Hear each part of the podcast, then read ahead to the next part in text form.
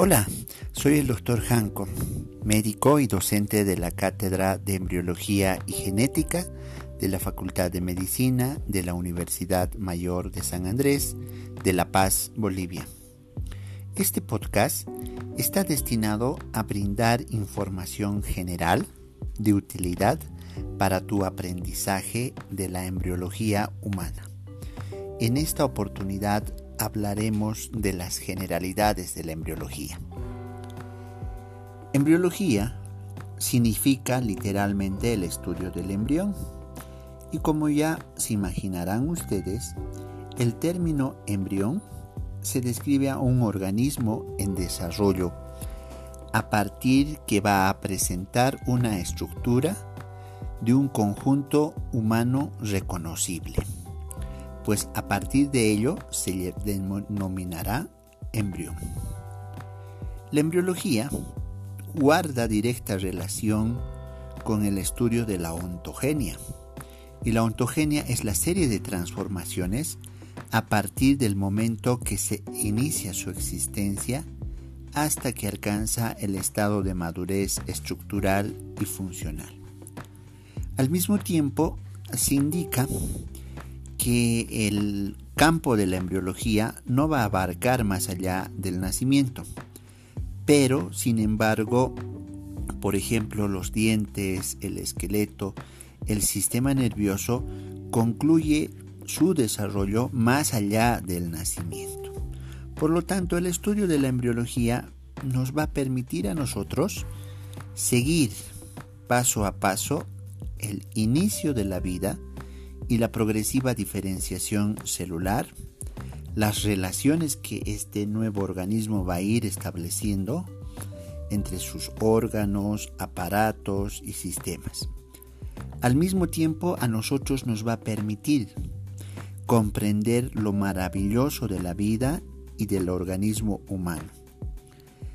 Pero hay que tomar en cuenta la importancia que dentro del aspecto ético para el profesional médico tiene, porque el profesional médico debe proteger y, respetar la vida humana desde su comienzo y siempre ajustarse a los códigos éticos de la profesión y de la sociedad.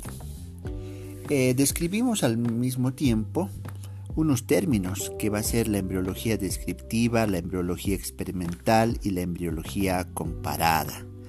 La embriología descriptiva, como su nombre lo dice, va a estudiar los cambios de forma, de estructura, de relaciones que existen entre los tejidos, órganos, aparatos y sistemas.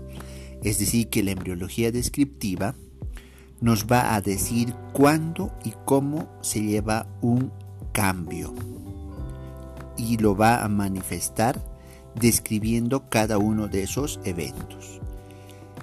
La embriología experimental se encarga de describir los mecanismos de control, de regulación que determinan los cambios de forma, de estructura, de relación entre células. Entonces la embriología experimental regula estos mecanismos de control dentro del desarrollo mismo del embrión.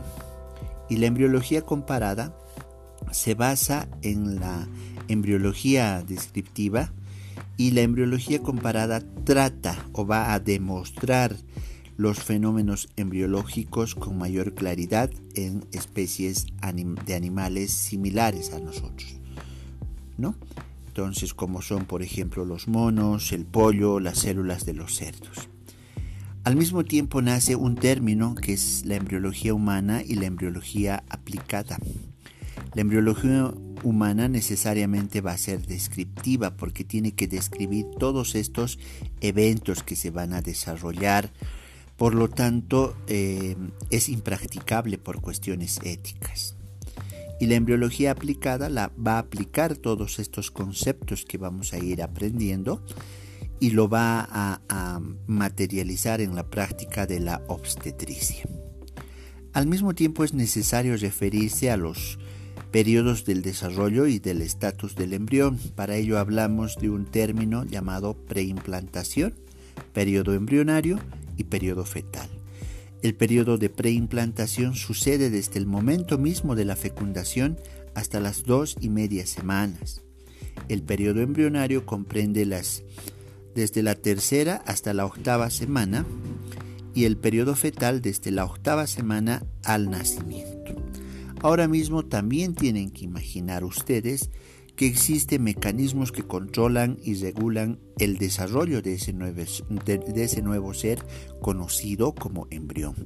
Para ello va a haber estos mecanismos de crecimiento, de inducción y competencia, de diferenciación, de migración celular y finalmente de la muerte celular. Toca abarcar así en una forma de recordarles los aspectos históricos y dentro de los aspectos históricos mencionar el, aporte que Aristóteles ha dado 400 años antes de Cristo, por ello mismo se lo considera como el padre de la embriología comparada.